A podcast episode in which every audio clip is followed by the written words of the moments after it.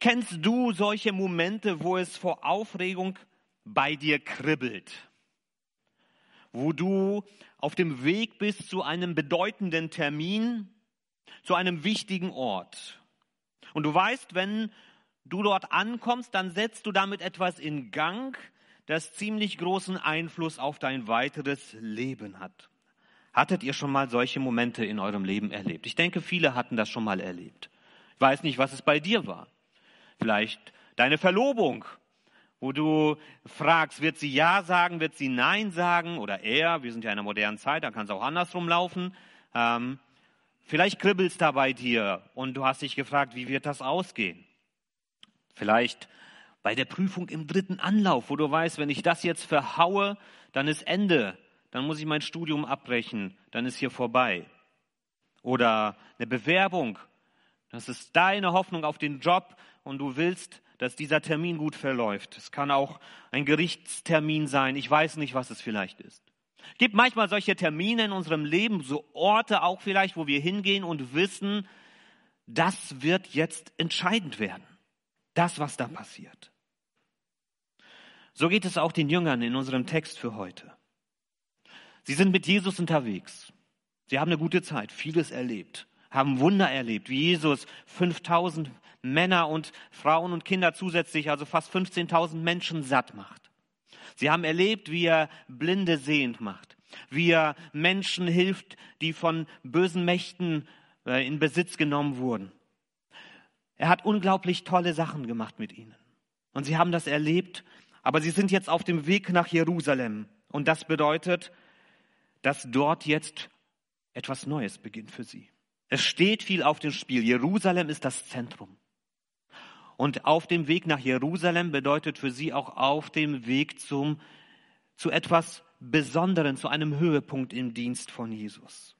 Es steht viel auf dem Spiel, viel mehr als die Jünger überhaupt ahnen. Und wir wollen uns das heute gemeinsam angucken. In unserer Reihe im Markus Evangelium sind wir in Kapitel 10 angekommen, die Verse 32 bis 45. Ich möchte diesen Text lesen. Ich möchte euch ermutigen, das mit aufzuschlagen, mit reinzugucken. Das ist wichtig, dass wir selber in Gottes Wort fest verwurzelt sind. Ich lese. Auf dem Weg nach Jerusalem ging Jesus seinen Jüngern voran. Die Jünger waren beunruhigt und auch die anderen Menschen, die ihnen folgten, hatten Angst. Unterwegs nahm Jesus seine zwölf Jünger beiseite und sprach noch einmal darüber, was ihn erwartete. Wir gehen jetzt nach Jerusalem. Dort wird der Menschensohn den obersten Priestern und den Schriftgelehrten ausgeliefert werden. Man wird ihn zum Tode verurteilen und denen übergeben, die Gott nicht kennen. Die werden ihren Spott mit ihm treiben, in Anspucken, auspeitschen und töten, aber am dritten Tag wird er von den Toten auferstehen. Jakobus und Johannes, die Söhne von Zebedeus, gingen zu Jesus und sagten, Lehrer, wir möchten, dass du uns eine Bitte erfüllst. Was wollt ihr? fragte Jesus. Sie antworteten, wenn deine Herrschaft begonnen hat, dann gewähre uns die Ehrenplätze rechts und links neben dir. Jesus entgegnete, ihr wisst ja gar nicht, was ihr euch da wünscht, denn auf mich wartet schweres Leid. Meint ihr, ihr könnt den bitteren Kelch trinken, so wie ich es tun muss? Oder könnt ihr die Taufe ertragen, die mir bevorsteht? Ja, das können wir, antworteten sie. Darauf antwortete ihnen Jesus, ihr werdet tatsächlich so wie ich leiden und euer Leben hingeben müssen. Aber trotzdem kann ich nicht bestimmen, wer einmal die Plätze rechts und links neben mir einnehmen wird. Das hat bereits Gott entschieden. Die anderen zehn Jünger hatten das Gespräch mit angehört und waren empört über Jakobus und Johannes. Da rief Jesus alle zusammen und sagte, ihr wisst, wie die Großen und Mächtigen dieser Welt ihre Völker unterdrücken. Wer die Macht hat, nutzt sie rücksichtslos aus. Aber so soll es bei euch nicht sein. Im Gegenteil. Wer groß sein will, der soll den anderen dienen. Und wer der Erste sein will, der soll sich allen unterordnen. Denn auch der Menschensohn ist nicht gekommen, um sich bedienen zu lassen. Er kam, um zu dienen und sein Leben als Lösegeld hinzugeben, damit viele Menschen aus der Gewalt des Bösen befreit werden. Soweit erstmal der Text für heute, Gottes Wort. Bevor wir uns in drei Punkten diesem Text nähern, möchte ich noch im Gebet sprechen und Jesus einladen, zu uns zu reden. Jesus Christus, du wusstest, was dich erwartet und bist da ganz mutig reingegangen. Danke, dass wir von äh, dem auch lernen dürfen, was du dort erlebt hast. Ich möchte dich bitten, dass du uns das auftust, auch in der Begegnung mit deinen Jüngern. Begegne uns auch heute Morgen hier, dass wir hören und verstehen, was du uns zu sagen hast. Amen. In drei Punkten möchte ich durch diesen Text durch drei wichtige Aussagen, die wir daraus mitnehmen können für uns. Das erste ist die Prophezeiung. Jesus stellt sich seiner Zukunft, damit du eine Zukunft haben kannst.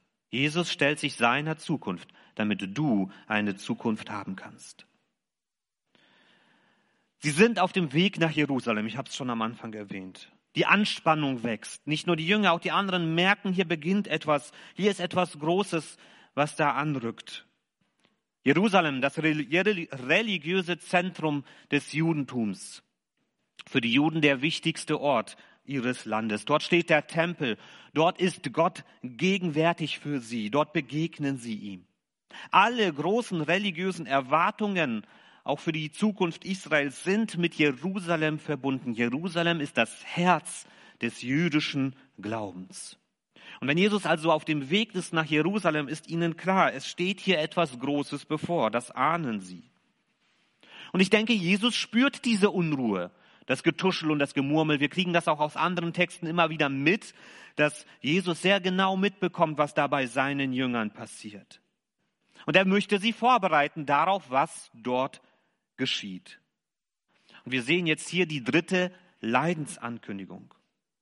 Die wird scheinbar hier einfach so reingeworfen und vielleicht denkt man sich, was hat das auch mit dem davor und mit dem danach zu tun, aber wenn wir uns dann gleich angucken, wie es da weitergeht, sehen wir, dass es sehr eng angebunden ist an das, was dann noch darauf folgt. Hier sehen wir, dass Jesus sehr genau ankündigt, was mit ihm passieren wird. Dort sagt er, er wird den äh, Führern des Volkes übergeben, man wird ihn zum Tode verurteilen und den Menschen übergeben, die Gott nicht kennen, also den Römern. Die werden mit ihm Spott treiben, sie werden ihn anspucken, sie werden ihn auspeitschen, sie werden ihn töten. Genau das ist so in dieser Reihenfolge passiert. Jesus weiß genau, was da vor ihm liegt. Aber er weiß auch, wie es dann weitergeht. Am dritten Tag wird er von den Toten auferstehen. Jesus weiß, was ihn in Jerusalem erwartet. Er macht sich darüber keine Illusionen. Er macht sich keine Hoffnung darüber, dass es vielleicht doch anders ausgehen könnte. Vielleicht wird das alles nicht so schlimm, wie ich das befürchtet habe. Doch es wird genau so schlimm. Es wird genauso geschehen, wie Jesus es hier vor Augen hat. Und das Besondere hier an Jesus in diesem Moment ist, es ist ja schon seine dritte Ankündigung und er ist weiter auf dem Weg nach Jerusalem. Jesus stellt sich seiner Zukunft. Er sieht seine Zukunft und er stellt sich seiner Zukunft. Er weicht ihr nicht aus, weil er weiß, es muss so kommen. Und wir werden das am Ende dieses Textes dann in dem Schlüsselvers dieses Markus-Evangeliums nochmal sehen. Es muss, es kann nicht anders sein, es muss so kommen. Denn genau dafür, für diesen Moment in Jerusalem, der vor ihm liegt, ist Jesus Mensch geworden. Dafür hat er den Himmel verlassen. Dafür ist er als Kind auf die Welt gekommen. Dafür hat er 30 Jahre gelebt. Natürlich, um auch zu predigen und zu heilen und den Menschen zu begegnen. Aber alles das wäre am Ende nicht vollständig gewesen, wenn Jesus nicht diesen Weg nach Jerusalem gegangen wäre. Er stellt sich seiner Zukunft. Und wieso tut er das? Wegen dir und wegen mir. Weil er dich und mich so unendlich liebt. Und weil er weiß, wenn er diesen Weg nicht gehen würde, dann wäre unser Leben hoffnungslos.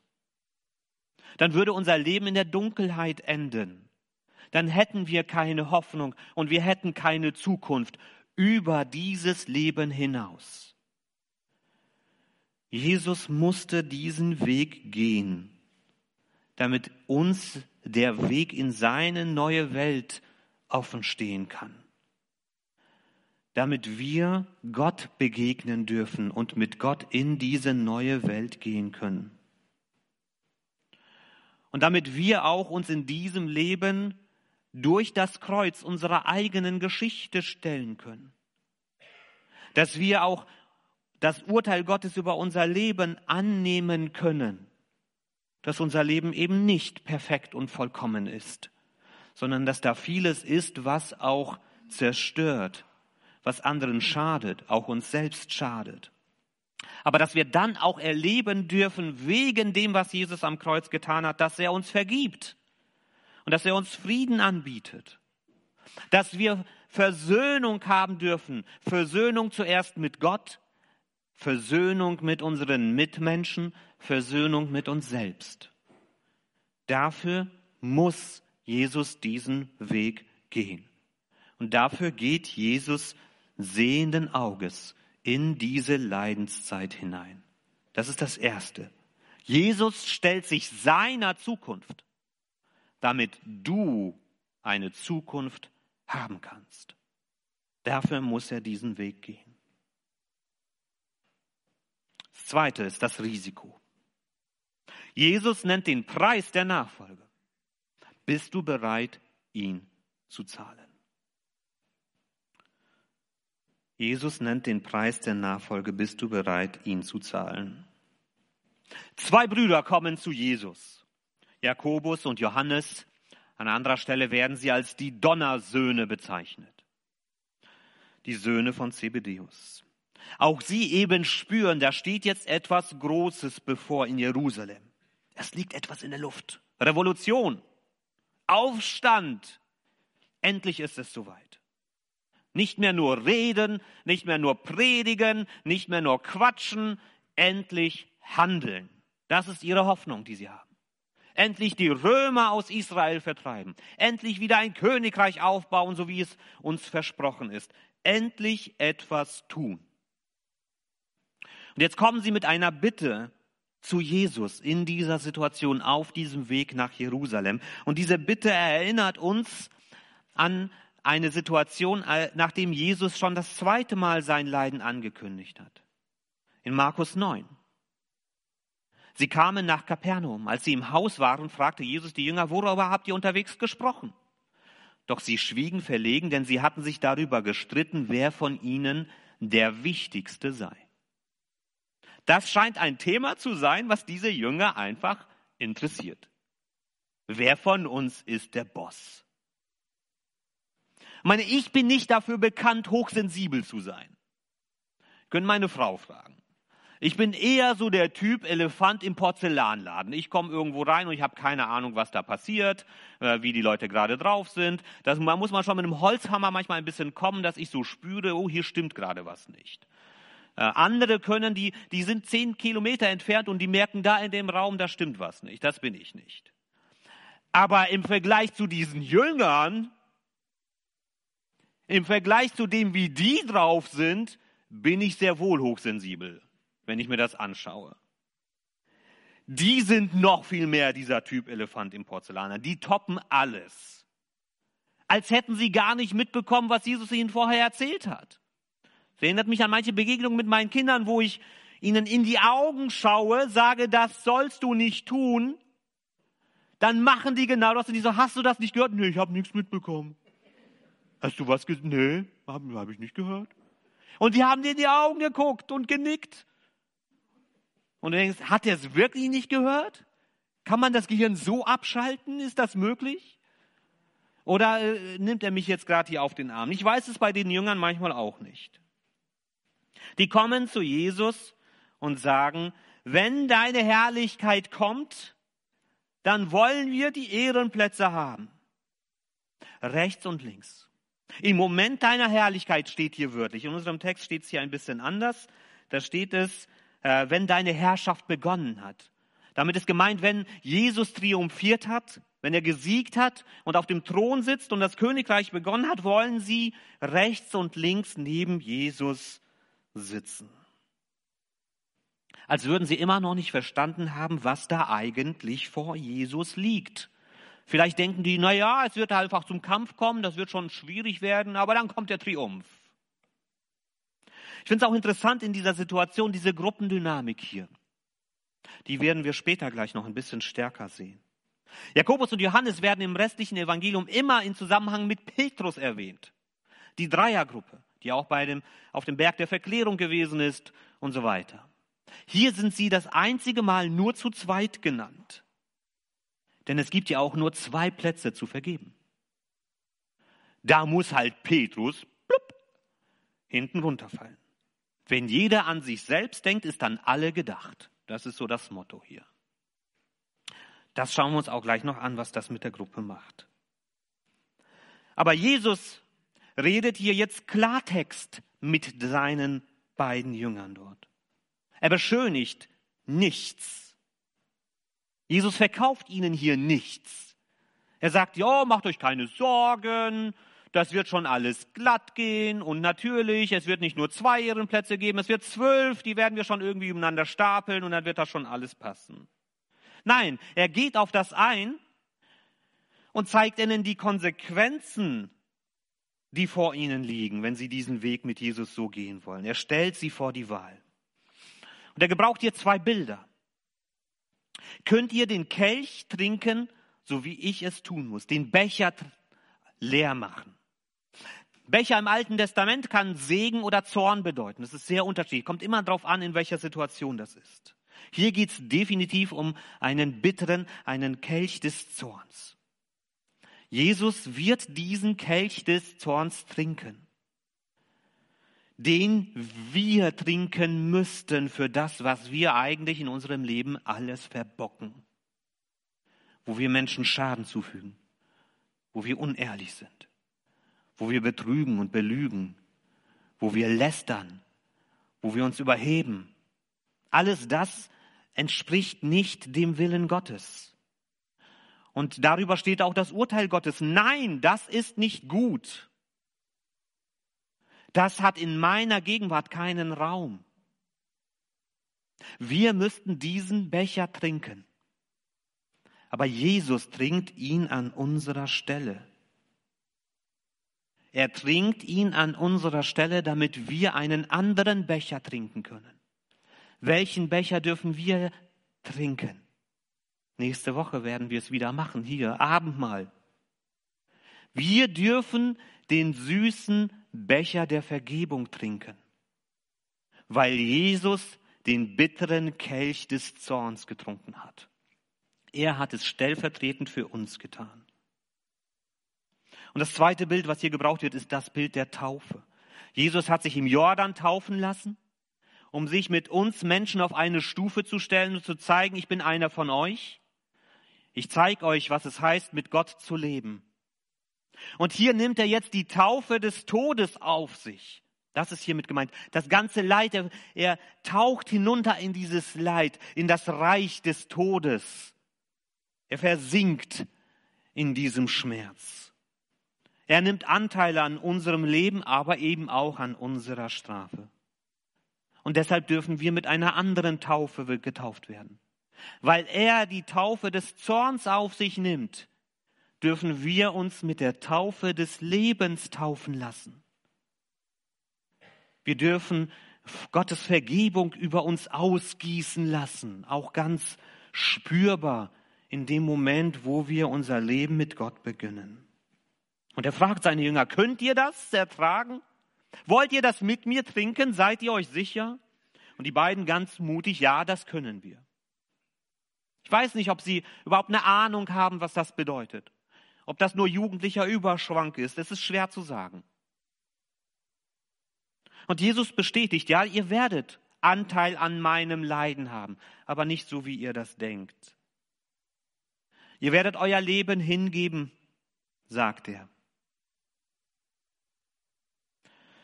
Und es stimmt in einer gewissen Hinsicht für die beiden.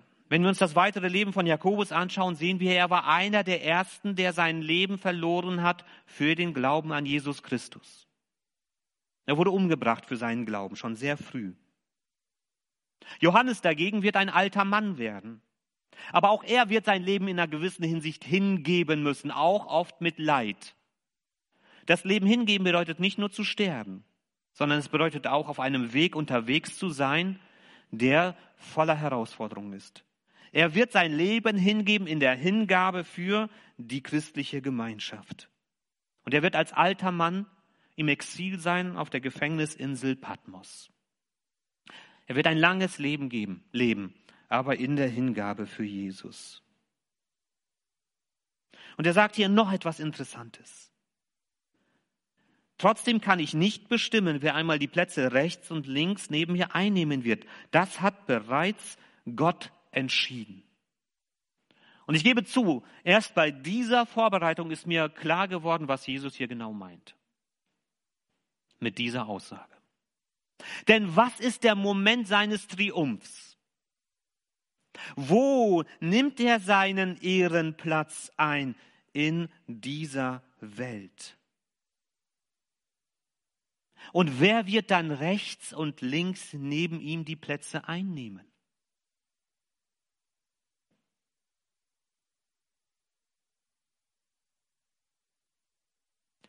Jesus hat seinen höchsten Triumph in dem Moment, der aus unserer menschlicher Sicht wie absolute Niederlage aussieht. Und sein Ehrenplatz ist der Platz der Schande am Kreuz. Und Gott hat zwei Menschen bestimmt, die an seiner Seite Platz nehmen. Verbrecher, Mörder. Mitten unter ihnen wird Jesus, zwischen ihnen wird Jesus ans Kreuz gehängt. Und der eine bleibt bis zum Schluss ein Verbrecher und lehnt Jesus ab. Und der andere wird am Schluss zu der Erkenntnis kommen, dass Jesus tatsächlich der ist, von dem man sagt, wer er ist und wird mit Jesus in die neue Welt hineingehen. Und ich frage mich manchmal, ob Johannes, der unterm Kreuz stand, das wissen wir, oder Jakobus, der das vielleicht auch gesehen hat, ob die sich an diese Worte erinnert haben. Ob sie das schon verstanden haben in diesem Moment. Gott hat bestimmt, wer neben Jesus sein wird in seinem Augenblick des Triumphs, wo er über die Sünde in dieser Welt gesiegt hat. Jesus spricht Klartext. Und ich finde das gut. Und ich finde das wichtig, auch für uns als christliche Gemeinde. Wie wir über unseren Glauben reden. Und ich finde das manchmal gefährlich, wie man versucht, äh, irgendwie Illusionen entstehen zu lassen, was der Glaube mit Jesus bedeutet dass man irgendwie Marketing betreibt, als würde man das alles schön glatt bügeln, damit die Menschen erstmal sich auf den Weg einlassen. Die Wahrheit erfahren können sie immer noch später.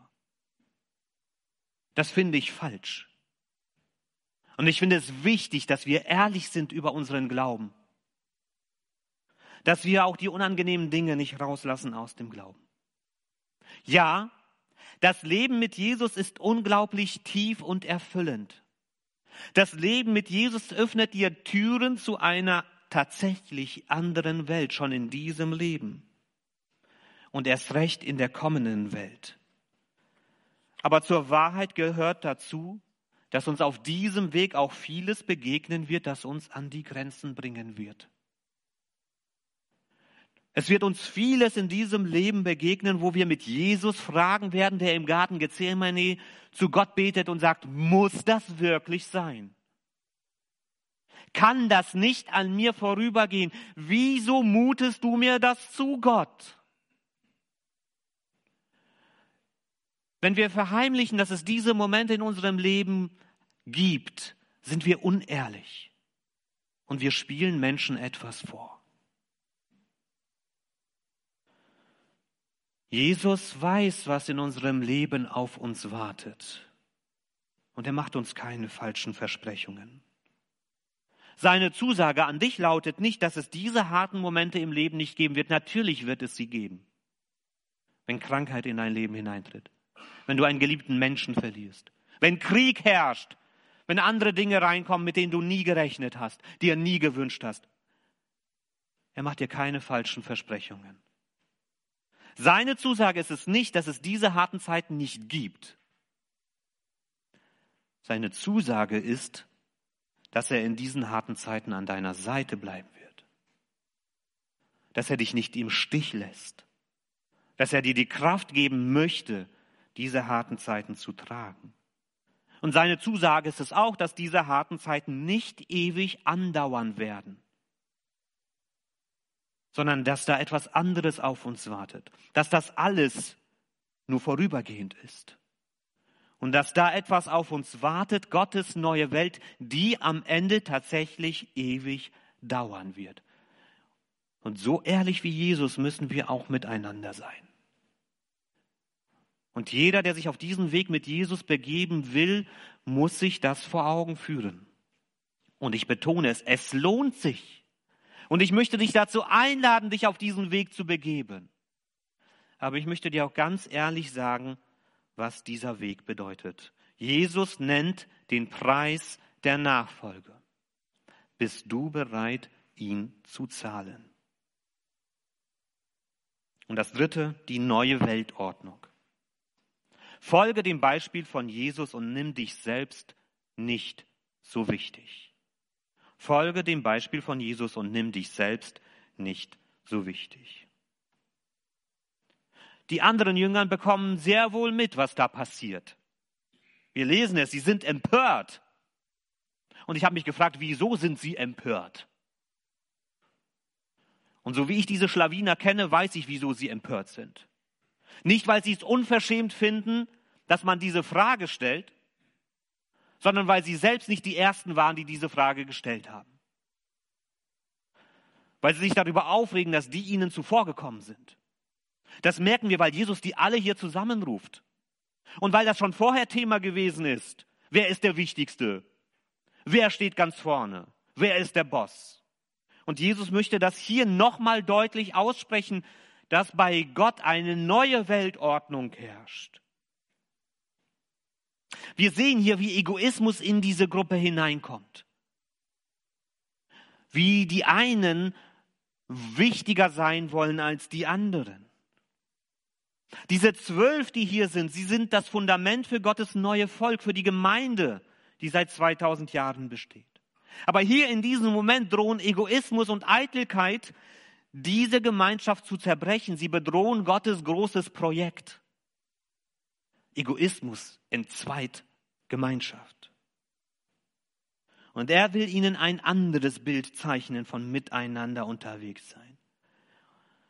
Vers 42. Ihr wisst, wie die Großen und Mächtigen dieser Welt ihre Völker unterdrücken. Wer die Macht hat, nutzt sie rücksichtslos aus. Wann würden wir das mehr sehen können als in diesem Moment in unserer Geschichte? Es gibt viele Augenblicke, wo wir das erkennen können, aber hier ist es hautnah an uns dran.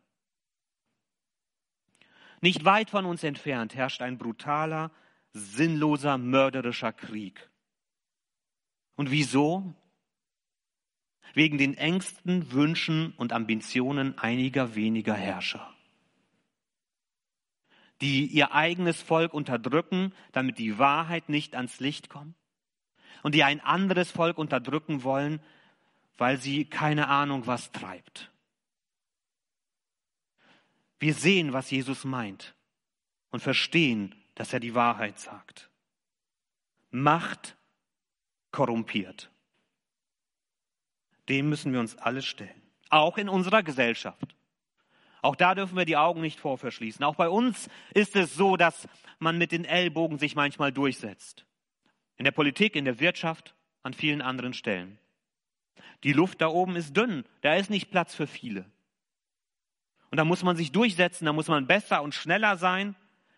Und dann passiert es schon mal, dass man Leichen im Keller auf dem Weg nach oben sammelt. Das ist immer noch Teil unserer Gesellschaft unserer Ordnung in dieser Welt. Und Jesus sagt, das soll bei euch nicht sein. Das ist nicht mein Weg für euch. Er zeigt ihnen einen anderen Weg. So soll es bei euch nicht sein. Im Gegenteil, wer groß sein will, der soll den anderen dienen. Und wer der Erste sein will, der soll sich allen, allen unterordnen. Das ist der Maßstab. Das ist Gottes neue Weltordnung. Das ist gemeint, wenn Jesus später vor Pilatus sagt, mein Reich ist nicht von dieser Welt. Ich handle nicht entsprechend den Maßstäben dieser Welt. nicht mit Macht und Unterdrückung. Bei mir gelten andere Dinge. Und ich glaube, Petrus hat das sehr wohl im Ohr behalten, weil er viele Jahrzehnte später Folgendes schreibt in 1. Petrus 5. Eure Ältesten, also die Gemeindeleitung, ermahne ich, da ich ein Ältester bin wie Sie und ein Zeuge der Leiden Christi und auch an der Herrlichkeit teilhaben soll, die sich offenbaren wird. Sorgt als Hirten für die euch anvertraute Herde Gottes. Nicht aus Zwang, sondern freiwillig, wie Gott es will. Auch nicht aus Gewinnsucht, sondern aus Neigung. Seid nicht Beherrscher eurer Gemeinden, sondern Vorbilder für die Herde. Das ist der Weg. Das ist Gottes Weg für uns Christen in unserem Weg hier in dieser Welt. Das ist der Weg der neuen Welt und Weltordnung Gottes. Willst du hier der Erste sein, dann sei der Letzte. Willst du hier führen, dann diene. Willst du hier etwas gelten, dann nimm dich nicht so ernst. Willst du hoch hinaus, dann geh du auf die Knie. Zu viele Gemeinden zerbrechen am Machtstreben einzelner Menschen. Es gibt Menschen, die hinterlassen zerbrochene Gemeinden, weil sie unbedingt ihren eigenen Willen durchsetzen wollten. Und wieder und wieder müssen geistliche Leiter gehen, weil sie vergessen haben, dass es nicht um sie geht, sondern um Christus und den Nächsten. Und das sage ich ganz bewusst als jemand, der Verantwortung in dieser Gemeinde trägt. Und das ist immer auch die Hausaufgabe, die wir auch als Gemeindeleitung für uns mitnehmen müssen. Dass wir uns fragen müssen, wieso tun wir, was wir tun. Und das ist die Frage, die sich jeder von uns stellen muss. Wie gehen wir miteinander um? Sind wir bereit, uns unter den anderen zu stellen? Sind wir bereit zu dienen? Sind wir bereit, uns hinten anzustellen oder wollen wir nach vorne? Wollen wir Aufmerksamkeit? Wollen wir unseren Willen durchsetzen? Leben wir nach der alten oder nach der neuen Weltordnung? Das ist die Frage, die wir uns stellen müssen. Und dann formuliert Jesus in Vers 45 den Schlüsselvers dieses ganzen Evangeliums. Es fasst alles zusammen, worum es geht. Denn auch der Menschensohn ist nicht gekommen, um sich bedienen zu lassen. Er kam, um zu dienen und sein Leben als Lösegeld hinzugeben, damit viele Menschen aus der Gewalt des Bösen befreit werden. Und ich finde es hochinteressant, was Jesus hier macht. Er packt hier zwei Sachen zusammen. Das eine ist aus Daniel 7, der Menschensohn. Ein Bild, das jeder Jude sofort versteht. Und er hat das vor Augen, was hier steht. In Daniel 7 steht immer noch, hatte ich nächtliche Visionen. Da kam mit den Wolken des Himmels einer wie ein Menschensohn. Er gelangte bis zu dem Hochbetagten, also vor Gott, und wurde vor ihn geführt. Ihm wurde Herrschaft, Würde und Königtum gegeben. Alle Völker und Nationen und Sprachen müssen ihm dienen. Seine Herrschaft ist eine ewige, unvergängliche Herrschaft. Sein Reich geht niemals unter. Der Menschensohn ist der Weltenherrscher im jüdischen Gedankengut. Das haben die sofort im Ohr. Aber Jesus verbindet das mit einer anderen Stelle aus Jesaja 53. Der leidende Gottesknecht. Doch er wurde durchbohrt wegen unserer Verbrechen, wegen unserer Sünden zermalmt. Zu unserem Heil lag die Strafe auf ihm. Durch seine Wunden sind wir geheilt. Doch der Herr fand Gefallen an seinem zerschlagenen Knecht. Er rettete den, der sein Leben als Sühnopfer hingab. Er wird Nachkommen sehen und lange leben. Der Plan des Herrn wird durch ihn gelingen. Nachdem er so vieles ertrug, erblickte er das Licht, er sättigte sich an Erkenntnis. Mein Knecht, der Gerechte, macht die vielen gerecht. Er lädt ihre Schuld auf sich. Deshalb gebe ich ihm seinen Anteil unter den Großen und mit den Mächtigen teilt er die Beute weil er sein Leben dem Tod preisgab und sich unter die Verbrecher rechnen ließ. Denn er trug die Sünden von vielen und trat für die Schuldigen ein. Jesus verbindet hier beides. Und er macht deutlich, dieser Weltenherrscher herrscht indem er sein eigenes Leben gibt, damit ihr aus eurer Schuld herauskommt. Der Sieg, den er trägt, ist nicht über Herrschaften und Mächte in dieser Welt. Der Sieg ist der Sieg über das, was uns bindet und zerstört, die Sünde in unserem Leben. Das meint er mit seinem Schlüsselvers hier. Denn auch der Menschensohn ist nicht gekommen, um sich bedienen zu lassen. Er kam, um zu dienen und sein Leben als Lösegeld hinzugeben, damit viele Menschen aus der Gewalt des Bösen befreit werden. Diesem Beispiel sollen wir folgen. Das ist unser Vorbild. Diesen Weg sollen wir gehen. Das ist der Kern der neuen Weltordnung Gottes. Martin Luther King hat das so ausgedrückt die Haltung, mit der wir leben sollen. Um zu dienen, muss man keinen Hochschulabschluss haben. Man muss sein Subjekt und sein Verb nicht übereinstimmen lassen, also man muss keine Ahnung von Grammatik haben, um zu dienen. Man muss nicht über Platon und Aristoteles Bescheid wissen. Sie müssen Einsteins Relativitätstheorie nicht kennen. Sie müssen nicht die zweite Theorie der Thermodynamik in der Physik kennen. Man braucht nur ein Herz voller Gnade, eine Seele, die von Liebe erfüllt ist. Ein Leben geprägt von der Liebe Gottes. Weil Gott uns liebt, wollen wir Menschen lieben. Das ist unser Grundsatz. Das ist der Kern der neuen Weltordnung. Und diesem Beispiel sollen wir folgen. Und der christliche Glaube hat die Welt zum Guten verändert. Immer dann, wenn es ein Glaube war, der von Demut geprägt war, der Nächstenliebe ausgelebt hat und sich nicht so sehr mit sich selbst und seinem eigenen Ansehen beschäftigt hat, sondern damit, Gott treu nachzufolgen als ein demütiger Diener. Die neue Weltordnung. Folge dem Beispiel von Jesus und nimm dich selbst nicht so wichtig. Jesus dafür umso wichtiger und seinen guten Willen für unser Leben. Lasst uns mit dieser neuen Weltordnung leben. Lasst uns diesem Weg von Jesus folgen lasst uns ein Licht in dieser Welt sein. Nicht von Macht und Ansehen geprägt, sondern von Liebe, Demut und Unterstützung. Amen.